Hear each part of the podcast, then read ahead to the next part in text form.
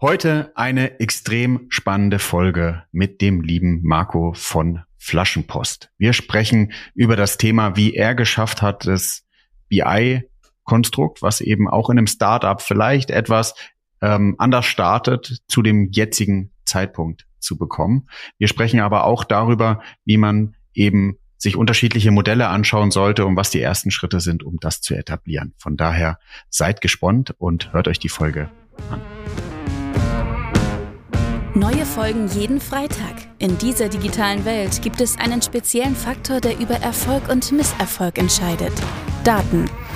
Doch nur die wenigsten wissen sie für sich zu nutzen. Wer seine Kunden verstehen will, um ihnen das bieten zu können, was sie brauchen, kommt um ein professionelles Datenmanagement nicht herum.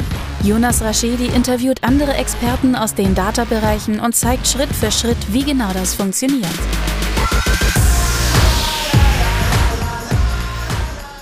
Herzlich willkommen zu My Data is Better Than Yours, der Data Podcast. Schön, dass ihr eingeschaltet habt. Mir gegenüber, wie jede Woche, der Running Gag, ein spannender Gast. Also nicht, dass er ein Running Gag ist, sondern dass es spannend ist. Lieber Marco, hi. Hi. Magst du dich einmal kurz vorstellen, wer du bist, was du machst? Und dann gibt es paar Fragen von meiner Seite, weil ich sehr, sehr, sehr gespannt bin. Vielen Dank für die Einladung. Hat mich super gefreut, heute dabei zu sein. Genau, ich bin Marco, verheiratet, zwei kleine Kinder, vom Background Wirtschaftsinformatiker, immer auch schon meine Leidenschaft für Daten, äh, für E-Commerce geweckt und dementsprechend eigentlich auch eine super Fügung, dass ich jetzt bei der Flaschenpost bin und hier den Bereich Data verantworte. Was, also was hast du vor äh, Flaschenpost gemacht? Kannst du das sagen? Wie gesagt, erst erstes Studium, dann in die Beratung reingeschaut, äh, verschiedene Projekte, eigentlich immer Fokus Data. Dann war ich mehrere Jahre in Berlin bei All You Need Fresh, auch Online-Supermarkt, äh, in eigentlich einer ähnlichen Rolle, jetzt auch bei der, bei der Flaschenpost bin, ein, ein kleines BI-Team aufgebaut. Genau, dann zuletzt noch einen kleinen Beratungshintergrund für BI und KI-Lösungen bundesweit unterwegs und jetzt, genau, seit ungefähr drei Jahren bei der Flaschenpost. Wenn du jetzt auf Beratungsseite warst und dann ins Corporate gewechselt bist, was ist da für dich so der, der, der größte Change, der größte Change und das, was vielleicht mich am meisten motiviert hat, aus der Beratung rauszugehen, die Projekte einfach wirklich über einen sehr langen Zeitraum zu begleiten und aufzubauen. Ich glaube, wir haben ja alle eine, eine, eine geile Vision, eine geile, geile Idee, was wir aufbauen wollen und da einfach komplett dabei zu sein und das über mehrere Jahre wirklich aufzubauen und ganz tief zu begleiten. Das sprichst mir aus der Seele. Das habe ich auch so ein bisschen festgestellt, als ich als Berater unterwegs war, ist dieses Thema, du, du stößt was an, du kriegst vielleicht noch so den ersten Erfolg mit. Der erste Erfolg Vielleicht hat man zum Teil beigetragen, wird dann natürlich intern gefeiert und nicht mit den Beratern. Und dann hast du auf der anderen Seite die Situation, dass du das natürlich nicht eine Weile lang begleitest, sondern fairerweise ja dann die Berater rausgehen, die Stützräder gehen weg und soll intern funktionieren. Da hast du ja als Berater einen guten Job gemacht, aber das war für mich halt auch eben wichtig, ähm, das von, von A bis Z zu betreuen. Und das ist ein cooles Thema, ja. Flaschenpost kennt man ja so ein bisschen. Ihr seid ja massiv gewachsen, kann man sagen, in den letzten Jahren. Startup kann man ja auf gar keinen Fall mehr zu euch sagen. Wo bist denn du eingestiegen? Wo, wo stand denn das Thema Data, als du, als du gekommen bist? Kannst du das ein bisschen, uns ein bisschen abholen? Ja, gerne. Ähm, genau, für die kurze Flaschenpost äh, 2016 gegründet, 30 äh, Standorten mit über 200 Städten, die wir beliefern. Extrem gewachsen, wie du gesagt hast, in den letzten, letzten Jahren. Ja. Als ich vor drei Jahren gestartet bin, glaube ich, eine BI super klassisch, wie du sie in ganz vielen Unternehmen findest. Wir hatten ein kleines Data Warehouse, äh, auf eine SQL-Datenbank, Backend-System, alles in, in SQL aufgebaut, teilweise noch on-premise. Genau, ich glaube, genau das, was du in ganz, ganz vielen, vielen Unternehmen findest, die, die am Anfang eigentlich sind in der, in der Data Story. Was aber auch okay und fair ist, oder? Weil wenn, wenn du dir überlegst, ähm, habe ich so versucht, bisschen in meinem zweiten Buch die Daten, das datengetriebene Unternehmen zu beschreiben. Woher kommt das Thema BI? Das ist ja schon sehr finance getrieben. Und wenn du dir dann nochmal anschaust, welche Aufgaben hatte die BI früher und ähm, was waren so die Anwendungsfälle, dafür, darauf baust du ja deine Architektur auf, waren es ja eher einmal im Monat, im Quartal Jahresabschlüsse vorzubereiten, Finanzreportings zu machen, die sehr starr sind und sich eigentlich nicht verändern, oder? BI ist nicht das erste Team, was du brauchst bei einem Startup. Das wächst über ja. die Zeit. Das entsteht vielleicht aus der IT, das entsteht vielleicht aus dem Controlling. Da ist mit Sicherheit erstmal so viele low-hanging fruits, die, die du, die du sammeln kannst. Da brauchst du keine riesen BI, wenn du startest. Das, das wird dir alles erstmal nur Geschwindigkeit kosten. Das Thema BI, Data, nimmt halt extrem an, an Fahrt auf und wird dementsprechend natürlich immer wichtiger, ähm, weil es halt einfach sonst nicht mehr funktioniert, dass, dass vielleicht die Analysten direkt auf dem Backend-System sind, direkt wissen, wo alle Informationen sind. Das, hat halt ganz andere Herausforderungen, die da genommen werden müssen. Obwohl, Marco, ich würde, ich würde sagen, man braucht Daten schon am Anfang. Du brauchst aber eine Exzellenz in den jeweiligen Tools, anstatt sozusagen eine zentrale Funktion, ist immer so klassisch. Du baust eine Strategie auf, du versuchst irgendwie Market Fit mit einem Produkt zu finden und ziehst dann die Organisation nach. Und ich glaube, so eine größere BI-Lösung, die, die man implementiert, wie du sagst, ist, glaube ich, zeitaufreibend und die hat man nicht. Wenn du dir aber anschaust, dass ein Startup irgendwie wie Flaschenpost, würde ich jetzt sagen, irgendwie über, über, über Social Media oder auch über Google Ads oder sowas wächst, dann brauchst du ja schon eine maximale Datengetriebenheit in dem jeweiligen Tool. Ohne Frage. Datengetriebenheit und, und extrem großen Zugang zu Daten, das hatten wir immer schon. Das ist super wichtig. Äh, ich glaube, sonst wären wir längst nicht da, wo wir jetzt sind. Ähm, wo ich darauf hinaus wollte, ähm, vielleicht den Umfang von einer BI ein Data Warehouse. Mhm. Sicherlich eines der ersten Projekte, die du startest in einem Startup. Def ja, stimmt, definitiv. Also du, du, du machst extra Exzellenz in den Tools und hast dann die Situation irgendwann, dass du vielleicht als CEO oder CFO irgendwie den Gesamtblick über alles haben willst. Du fängst an, anders zu steuern. Du willst irgendwie überprüfen, wo macht Sinn, das Geld zu investieren. Du hast größere Projekte im Trial and Error und hast halt eben die Situation, wenn du dann Fehler machst, die eher schmerzhaft sind und deswegen so eine, so eine Struktur hier nachziehen, ist meine Meinung. Sehr, sehr cool. Okay, das heißt, du bist ja eigentlich schon gekommen zu einem Zeitpunkt vor drei Jahren, wo die Architektur, die vorgeherrscht hat, ja nicht mehr zu dem Status des Unternehmens gepasst hat, richtig? Genau, ich würde sagen, zu dem Zeitpunkt war, war noch alles solide. Ähm, das das ja. DBH, alles hat seine, seine, sein Lied gehabt, hat Business Value geliefert. Ich glaube, soweit alles, alles fein. Ähm, ich glaube, die große Transformation ist jetzt ungefähr so seit zwei Jahren gekommen. Einfach, um dich da kurz abzuholen, wir haben äh, BI-System in Data Warehouse, aber was zum Beispiel noch nicht angeschlossen war, war das ganze Web-Tracking. Weil das war Web-Tracking und BI, das war noch nicht so ganz verheiratet. Äh, dementsprechend hatten wir da irgendwie eine kleine Sonderlösung über Google 360. Und das super spannende Thema, was jetzt eigentlich so seit eineinhalb Jahren dazu ist, wir haben in der IT eine komplette Transformation gemacht von einem klassischen, von einer Monolithen-Datenbank hin zu einem Event-Driven Architecture. Das heißt, dass wir jetzt eigentlich diese Kompetenz brauchen, mit ganz vielen kleinen, kleinen Daten äh, umzugehen. Um da einfach mal eine Zahl zu nennen, die, die Datenherausforderungen, die sind von äh, 30, 40 Gigabyte pro Monat auf 6, 7 Terabyte. Also was ist 200-fach an Daten gewachsen. Ja. Und das hat uns wirklich massiv vor Herausforderungen gestellt. Das funktioniert einfach alles nicht. Ähm, sowohl die Technologie hat nicht funktioniert, du kannst nicht 7 Terabyte auf eine SQL-Datenbank packen und im Endeffekt davon ausgehen, dass das funktioniert. Ähm, dann hast du super viele organisatorische Herausforderungen. Ist das BI-Team überhaupt dafür aufgerichtet, ausgestellt? Welche neuen Herausforderungen, Kompetenzen brauche ich?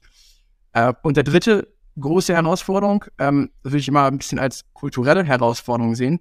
Das ist was, was, glaube ich, ganz viele gar nicht so auf dem Schirm haben. Äh, in der Transformation Richtung Big Data, wo sich ein Stück weit mein mein Denkmuster ändern, wie ich die, die Arbeitsweise ist, wie, wie ich an Probleme herangehe. Klein überschaubare ja. Welt und Richtung wirklich das große Big Data.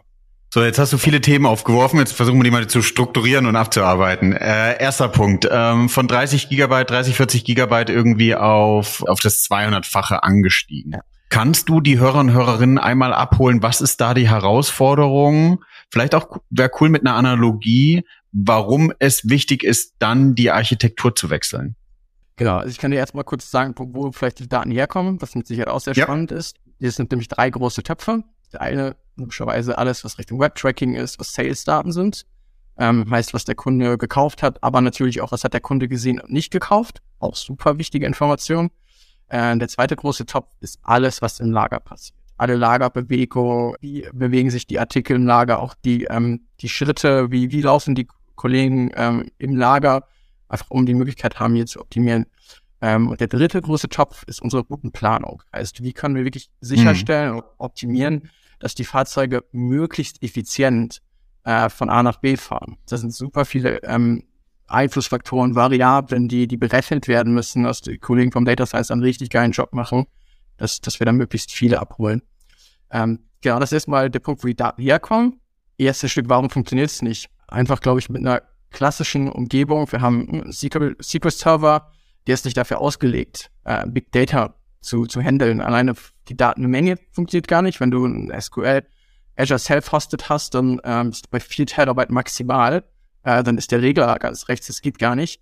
Äh, wenn du auf eine Managed Instance hast, dann hast du wahrscheinlich noch die Möglichkeit auf 32 Gigabyte. Jetzt hast du da 6, 7 Terabyte pro Monat. relativ einfaches Spiel, das funktioniert nicht. Heißt, erste Herausforderung, wie kannst du es überhaupt schaffen, die Daten zu speichern? Danach ist natürlich die Herausforderung, wie schaffst du das, diese Daten denn jetzt auch effizient, wirtschaftlich performant wieder rauszukriegen? Du hast im Endeffekt dann einen riesen Data Lake, den, den du aufbaust mit, mit Petabyte an Daten äh, über die Zeit und da musst du irgendwas haben, genau die Information, die du jetzt brauchst, wieder rauszuziehen. Ja, das heißt, äh, Analogie ist irgendwie, du versuchst in, hast irgendwie ein fünfsitziges Auto und willst ähm, gerne sieben oder zehn Leute reinbringen. Das wird auf jeden Fall nicht funktionieren und du musst diese sieben Leute transportieren, dass du dann ein Ergebnis bekommst. Genau. Und dementsprechend mussten wir halt da erst, erst der Herausforderungsstück war die, die technologische Herausforderung. Das erstmal schauen, was gibt es überhaupt, welche Möglichkeiten haben wir, äh, mit dem Problem umzugehen. Und dann dementsprechend ist relativ schnell rausgekommen, was brauchen wir? Ist eine Self-Service-Data-Plattform. Ja, dass wir wirklich die Möglichkeit haben, alle Unternehmensdaten zentral an einem Ort zu sammeln äh, und genau den richtigen Kollegen äh, in der richtigen Granularität, in der richtigen Geschwindigkeit zur Verfügung zu stellen. Hast du da groß kulturell oder irgendwie in der Organisation dafür werben müssen, dass ihr das jetzt transformieren müsst? Oder war sozusagen eigentlich klar, SQL-Server verstopft, wir kriegen gar nicht den Use Case umgesetzt, wir müssen was Neues machen? Ich glaube, von der Bequemlichkeit her, es ist mit Sicherheit, so wie es jetzt ist, sehr, sehr angenehm. Die Kollegen haben sich darauf eingestellt, wissen, wo die Daten ist. Das ist mit Sicherheit ein gewisser Reifeprozess, die Kollegen erstmal abzuholen. Warum brauchen wir denn jetzt Events? Warum haben wir jetzt hier die neue, neue Datenherausforderung und die Herausforderung, dass ich dann niemanden verliere? Das ist mich mit Sicherheit sehr wichtig. Das war, dass ich Kollegen abhole. Warum machen wir das auch vor allem Perspektive und die Möglichkeiten?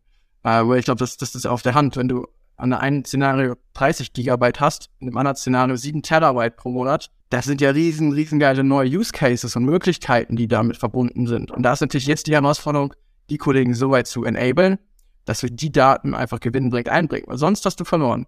Wenn die Daten einfach nur im Lake liegen und keiner kann sie nutzen, dann verbrennst du nur Geld. Deswegen ist meine Erfahrung, dass man meistens so dieser, dieser, dieser klassische Berateransatz auch, du fragst nach Use Cases, nach Anwendungsfällen, was möchtest du mit den Daten denn machen? Und dann hast du jemanden, der auch dafür intern wirbt, dass dieser Case umgesetzt wird, weil diese Person sich ja auch wünscht, dass der, dass die eigene Anforderung umgesetzt wird. Genau, ich glaube, das ist mit Sicherheit sehr, sehr guter Ansatz, dass ich erstmal versuche, Use Cases zu identifizieren, äh, die groß mache und dementsprechend damit auch beweise oder vielleicht auch ein bisschen Sorgen nehme, dass das funktioniert. Vielleicht hätte ich auch gerne, gerne mal, mal ein bisschen abholen, wie wir da vorgegangen sind. Das ganze Projekt ist gerne. vor eineinhalb Jahren gestartet. Äh, ne? Also dementsprechend haben wir jetzt ein gutes, gutes Jahr auch Erfahrung gehabt. Äh, das, das letzte Jahr war sehr viel Wachstum, auch im BI-Team. Genau, wir sind wir gestartet, glaub, relativ klassisch Requirement Engineering, dass, dass wir erstmal mit den ganzen Fachabteilungen äh, gesprochen haben, was braucht ihr denn überhaupt? Was sind eure Needs, äh, die wir wirklich adressieren müssen? Was ist, glaube ich, super wichtig, wenn du eine BI-Datenplattform aufbaust, dass dir wirklich ganz bewusst ist, was soll die nachher machen. Du musst nachher alle Use Cases bedienen können. Es funktioniert nicht, dass du gewisse Use Cases einfach ignorierst oder nicht hast. Weil da hast du nämlich das Problem, dann, dann bist du sowas wie ein Schatten IT Schatten BI fokussieren. Aber die ja. Kollegen werden immer kreativ sein, daran vorbeizumachen. Das ist für mich ein Zeichen, dass, dass du irgendwie nicht, am Anfang nicht da alles gedacht hast. Self-Service ist ein Riesenpunkt aus meiner Sicht, weil durch Self-Service hast du den entscheidenden Wettbewerbsvorteil. Und Geschwindigkeit ist ganz wichtig. Heißt, die können wir die Punkte alle, alle zusammenkriegen. Äh, was, was ist dann nachher rausgekommen? Wir haben uns für eine Lakehouse-Architektur entschieden. Ähm, also, dass mhm. der Basis äh, ein Data Lake ist. Darauf aufgesetzt, ein bisschen klassischer, äh, ein Data Warehouse ein Stück weit virtualisiert mit einem mit dem Lakehouse-Approach. Du kannst ein bisschen architektonisch ähm, haben wir ein Data Vault, sehr klassisch, gepaart mit einem sehr modernen Ansatz. Das war ein Data Mesh Ansatz. Warum haben wir das gewählt? Einfach, weil wir das Thema Geschwindigkeit in Self-Service da in den Fokus setzen. Dann mit, mit einem Data Warehouse, das ganze Thema Data Governance, äh, Reporting-Strukturen, äh, einfach, dass wir in die Breite gehen können. Alle abholen, dass wir am Ende des Tages alle über die gleiche Mate sprechen, die gleiche Definition haben, was ein Neukunde ist, was ein Wiederkäufer ist. Ähm, mit dem Data Mesh Ansatz, da gehen wir ganz spitz in die Bedürfnisse der Data Scientists, in die Bedürfnisse der Analysten. Genau, das ist wie, wie wir das bei uns aufgestellt haben. Wir haben ähm, kleine User Stores aufgebaut. Die haben wir mit, ne, im Endeffekt die Technologie, die wir gewählt haben, äh, Databricks aufgebaut. Weil diese kleinen virtuellen User Stores, also im Endeffekt kleine Processing Engines, haben wir jedem einzelnen Team Fachabteilung zu, zur Verfügung gestellt. Und das Charmante dabei ist jetzt, dass jedes äh, einzelne Cluster unabhängig voneinander skalieren kann. Also eine große Herausforderung, die wir vorher hatten. Hast einen, du hast einen BI-Server, klassisches äh, Ding, du hast, du hast es vielleicht gekauft, du hast es vielleicht irgendwo gemietet und du hast diese sprungfixen Kosten. du hast gar nicht die Möglichkeit, an deinem Use Case wirklich eine Eurozahl anzuschreiben. Und genau ja. das Problem sind wir damit angegangen. Und das ist ein Punkt, den ich eben gesagt habe mit dieser kulturellen Herausforderung. Ähm, es sind auf einmal ganz neue Möglichkeiten, aber natürlich auch damit verbunden Herausforderungen. Ich habe überhaupt jetzt erstmal die Möglichkeit, an meinem Case eine Eurozahl zu schreiben. Und das finde ich so charmant aus, aus der Data-Sicht, ähm, dass ich diese Kompetenz dahin bringe, wo ich finde, genau da gehört sie hin, in der Fachabteilung. Dass die entscheiden können, ob sich dieser Use Case zu diesem Preis lohnt. Ein, eine Sache, die du sicher auch schon oft gehört hast, äh, das, das Business fragt dich, ich brauche diesen, diesen Report in, in Realtime. Erster Gedanke, bist du dir sicher? Äh, ich glaube, das ist was, was wir schon oft gehört haben. Und diese Frage will ich mir gar nicht stellen. Ich will die Kompetenz der Fachabteilung geben, genau die Kollegen, die damit arbeiten, äh, diese Entscheidung zu treffen. Und das Charmante dabei ist, äh, die Kollegen können jetzt selber entscheiden, ob ich diesen Report alle 10 Millisekunden lade oder einmal am Tag. Kostet mich vielleicht 30 Euro mehr pro Tag. Ich entscheide selber. Den Use Case hast du in der Hand. Und das finde ich, finde ich sehr ja. charmant dabei, äh, dass, dass wir damit super effizient skalieren können äh, und einfach die Kollegen noch stärker empowern. Thema Geschwindigkeit, ähm, das gebe damit in Fall an, dass wir, wir haben dieses Data Warehouse und es funktioniert halt nicht, wenn wir ein neues Feature haben. Wir haben was Neues live gestellt im, im Shop. Ähm, kannst dir vorstellen, dass das Feature ist live. Stunden später fragen die Kollegen, wie kommen wir an die Daten? Wir müssen, wir wollen den ersten Report drauf aufbauen. Na, ich glaube, super legitim, macht absolut Sinn. Auch die Geschwindigkeit, die die Flaschenpost in den Tag legt, absolut erforderlich. Und jetzt haben die Kollegen die, die einfache Möglichkeit, über ihren User Store direkt die Daten anzuzapfen und äh, dementsprechend einen Report, eine Analyse zu fahren. Jetzt kommt im Endeffekt äh, der nächste Schritt, den, den wir da haben. Wir nennen es Industrialisierungsprozess. Das bedeutet, dass wir diese neue KPI, dieses Datenprodukt, was im User Store der Kollegen entstanden ist, nehmen und über einen Industrialisierungsprozess in das Data Warehouse packen. Ganz wichtig dabei ist, dass wir diesen Domain-Driven Ansatz fahren. Heißt, ähm, die Fachabteilung, sagen wir es ist ähm, das Operations, die ist weiterhin verantwortlich für die KPI, für die Definition. Was bedeutet es, dass der Kunde innerhalb des Zeitfensters zugestellt hat? Was sind die, die Kriterien? Wann, wann sagen wir, es ist, ist ein Zeitfenster? Das muss aus meiner Sicht raus aus der IT, wie es vielleicht klassisch ist, und rein in der Domäne von den Fachabteilungen, dass die, die damit arbeiten, auch definieren, wie wir damit arbeiten oder was das im Endeffekt bedeutet. Ich unterschreibe das komplett und ich glaube, das ist, wenn wir uns beide in der Traumwelt finden, die Situation, die wir alle wollen. Aber funktioniert das bei euch schon? Also ist die Fachabteilung fähig, das zu tun? Weil das ist ja auch ein, ein Schritt. Äh, ich, ich erzähle dir ein bisschen was aus meinem Alltag. Ähm, da fragt jemand, Fachabteilung kommt, wir hätten gerne Dashboard. Sag ich, cool. Was möchtet ihr denn da drin haben? Ja, unsere Zahlen. Sag ich, cool. Welche Zahlen? Ja, mit denen wir unser Business steuern können. Sag ich, ja, danke. Was sind denn diese Zahlen? Ja, die, die wir im Management Report haben. Dann sage ich, ja, dann gib mir die doch mal bitte.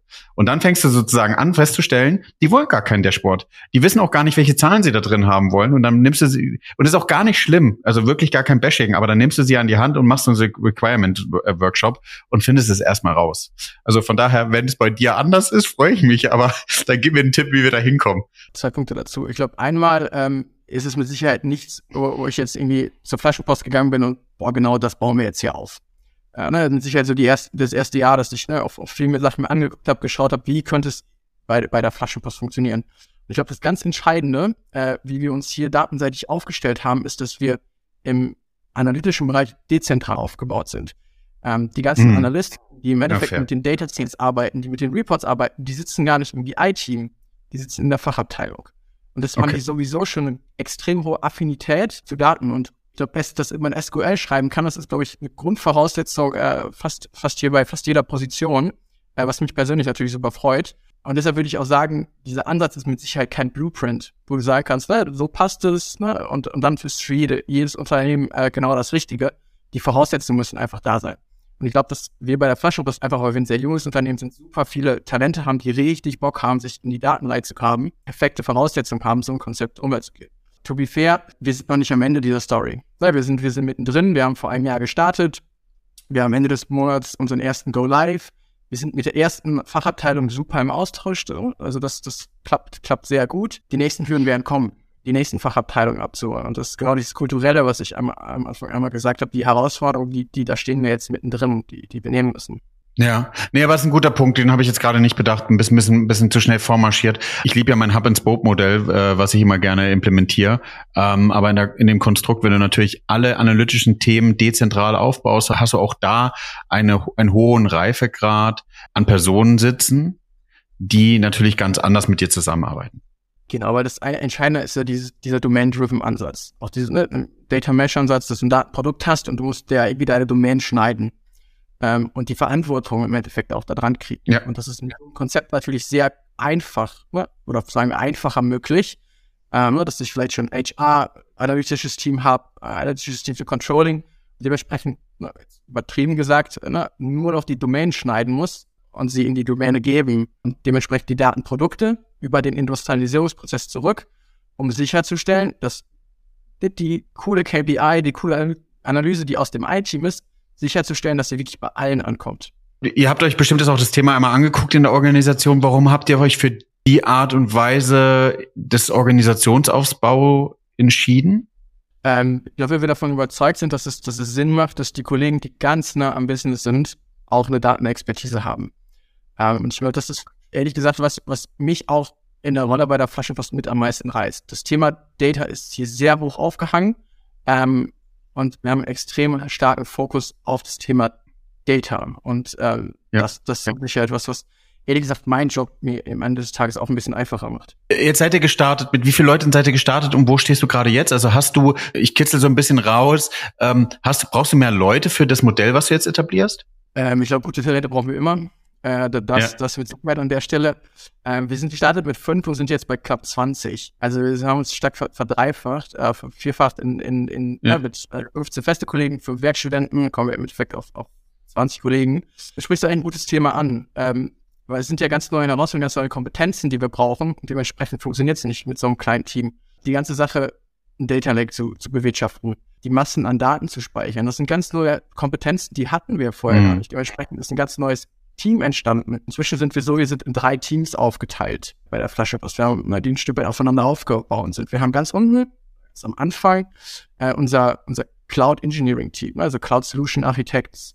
Äh, wie überhaupt gehe ich mit einem Data Lake an? Wie habe ich überhaupt, äh, wie gehe ich überhaupt mit diesen Massen an Daten um, dass, dass sie performant wirtschaftlich von A nach B fließen? Darauf aufbauend unser Data Warehouse Team, das Thema äh, Data Governance, Reporting Strukturen, ähm, einfach nochmal in die Breite gehen. Also ein bisschen wie so ein Trichter. Ne? Also von oben sind relativ viele und so spitzer es wird, so weniger Kollegen arbeiten dann halt mit den tiefen Daten, wie zum Beispiel die Data Scientists. unser drittes Team, ähm, was glaube ich auch sehr spannend ist, äh, dass wir gesagt haben, es, es macht kein, oder es bringt nichts, dass wir eine richtig geile Datenplattform aufbauen, wenn sie am Ende des Tages keiner nutzt.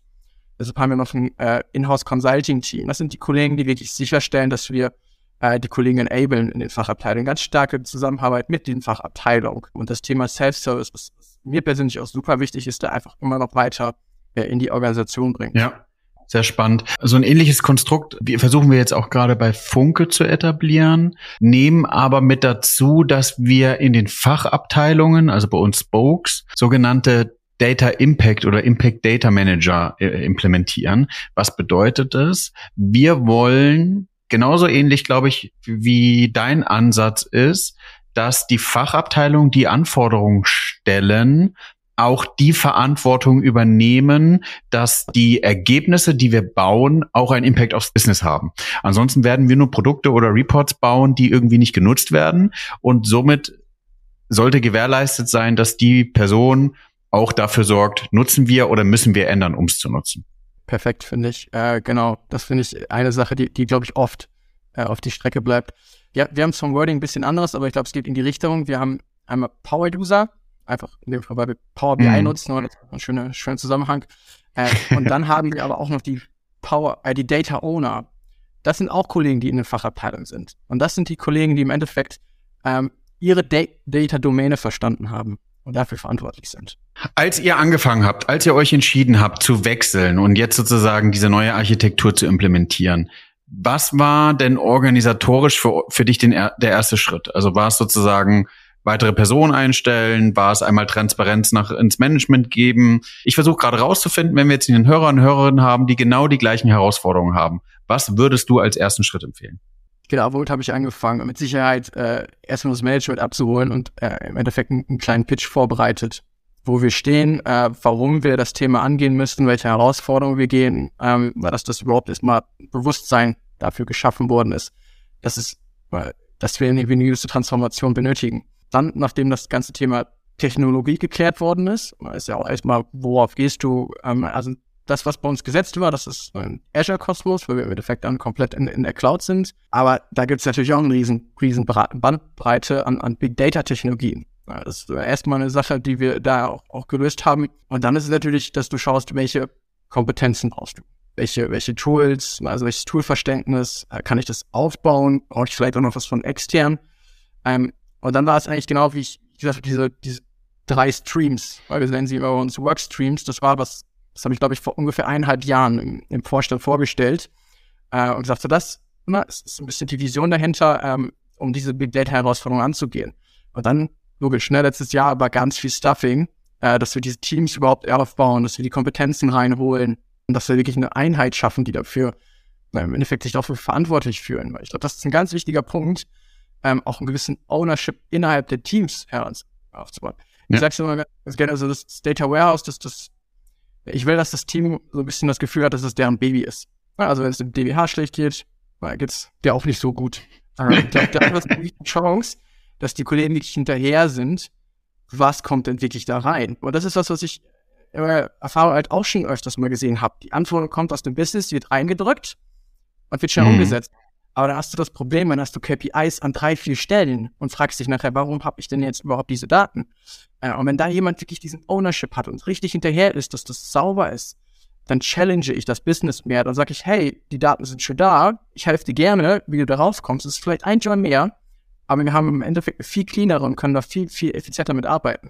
Und das ist halt auch ein Thema, was wir damit adressieren. Sehr cool. Jetzt hast du gerade so ein bisschen gesagt, ihr habt recht viel eingestellt. Ne? Ihr habt eure Leute vervierfacht in der Geschwindigkeit, jedenfalls gefühlt, wo ihr unterwegs seid. Ähm, und das glaube ich dir auch. Welche Leute heierst du denn? Also Leute, die eher Junioren sind, denen du die Themen noch beibringst? Brauchst du Senioren am Anfang? Was ist so dein Gefühl und vor allem, wo findest du die? Also ich glaube, ein guter Mix oder gesunder Mix ist, ist genau das Richtige, was du brauchst. Äh, dass du einerseits äh, Junioren hast mit, mit einem Drive, von der Uni kommen, die richtig Bock haben, in das Thema reinzugehen. Ähm, ich bin aber davon überzeugt, wenn, wenn du, na, also wenn, im, im Vorstellungsgespräch sage ich immer, ich, ich will das Feuer in den Augen sehen, wenn ich über das Thema Data spreche. Oder genau wie es bei mhm. mir irgendwie ist. Na, es, es war bei mir im, im, im Studium, im Bachelorstudium war es noch, irgendwann so Klick gemacht hat und gesagt habe, geil. Das ist so, so geil, das Thema Data, was du da rauskriegen kannst. Und ehrlich gesagt, das ist das, was ich gerne, gerne auch bei den, bei den Bewerbern dann sehe. Ähm, alles andere kriegen wir, kriegen wir ongeboardet. Wir haben richtig gute Leute im Team. Äh, die Skills, die Fähigkeiten, die kriegen wir dann, dann mit Sicherheit auch Fair. rein. Aber natürlich darfst du nicht unterschätzen, es wird nicht funktionieren, so ein Thema anzugehen, na, ohne Senioren das ist halt auch super wichtig. Du musst halt immer diesen Mix haben, jemand, der das vielleicht auch schon mal gemacht hat, der die Erfahrung hat, äh, der vielleicht mit den Herausforderungen auch gut umgehen kann äh, und dementsprechend dann auch die, gemeinsam die Ziele zu erreichen. Was glaubst du, wenn, wenn wir so ein bisschen noch visionär in die Zukunft gucken, und das ist, glaube ich, ein gutes Thema, dann nochmal überzuleiten zu den, zu meinen zwei Fragen, die ich immer stelle. Ähm, ja. An der Stelle aber nochmal der Hinweis, solltet ihr den Podcast noch nicht abonniert haben, Spotify und Apple Podcast, muss die Chance, tut das. Und bewertet ihn vor allem Dingen. Das hilft mir nochmal ein gutes Gefühl zu bekommen, ob äh, ihr Bock drauf habt oder ob es äh, euch überhaupt gar nicht interessiert. Ähm, von daher freue ich mich. So ein bisschen Marco in der Zukunft. Was glaubst du? Wir haben ja so ein bisschen festgestellt, die Architektur ist eine andere wie früher. Ähm, ich glaube, wir brauchen andere Rollen. Was glaubst du, wenn du dich traust, so ein bisschen in drei, fünf Jahren zu blicken? Was glaubst du, was bald ein Trend sein wird, der vielleicht aktuell noch gar nicht so sehr gesehen wird? Also ich glaube, das Thema Data wird noch richtig an Fahrt aufnehmen. Auch die Wichtigkeit oder wie sie auch vielleicht im Unternehmen aufgehangen ist. Wenn ich da ein bisschen mehr vielleicht die US-amerikanischen Unternehmen anschaue, äh, das Thema Data, auch in welcher Größe das angegangen wird, ähm, ist, glaube ich, was, was jetzt die nächsten Jahre noch viel, viel mehr kommt. Ähm, und auch diese Data Excellence, die Data Kompetenz. Ähm, ich glaube, wir können es alle, alle sehr glücklich schätzen, die ganz vielleicht auch im, im Data-Bereich gerade arbeiten. Ich glaube, da sind wir noch äh, gefühlt ganz am Anfang, was jetzt die nächsten Jahre auf uns zukommt. Sehr cool. Vielen, vielen Dank. Marco, die zwei Fragen. Was machst du denn noch privat mit Daten mit Frau und zwei Kindern? Und wie würdest du dein Flaschenpost-Data-Game mit einem Film- oder Serientitel bezeichnen? Ja, also gerne. Ich glaube, jetzt jetzt ein bisschen, bisschen nerdy. Ähm, ich bin ein Riesenfan davon, äh, Tracking-Profile zu erstellen und dann nachher auszuwerten. Ne? Also wenn ich, wenn ich joggen ja. gehe, ähm, habe ich immer die App dabei. Wenn ich tauchen gehe, habe ich immer alles, was ich tracke. Äh, und ich finde es super spannend, nachher zu sehen, äh, wie sich die Geschwindigkeit geändert hat aufgrund von dem, von dem Boden, wo du vielleicht läufst. Äh, oder du siehst nachher, wo eine Ampel war. Äh, oder, oder in welcher Tiefe du wie viel Luft verbraucht hast. Das ist sowas, was ich einfach so interessant finde, was, was irgendwie offensichtlich erst gar nicht da ist, was du aber irgendwie aus den Daten rauslesen kannst. Ja, fairer Punkt, cool. Genau, und äh, zum Filmtitel, ähm, ich glaube, trifft es ganz gut. Ein bisschen, ich, ich würde es mal zusammenfassen mit äh, All You Need is Data. Da geht mein Herz auf. Vielen, vielen Dank, Marco, für die tolle Folge. Gerne. Mich sehr gefreut.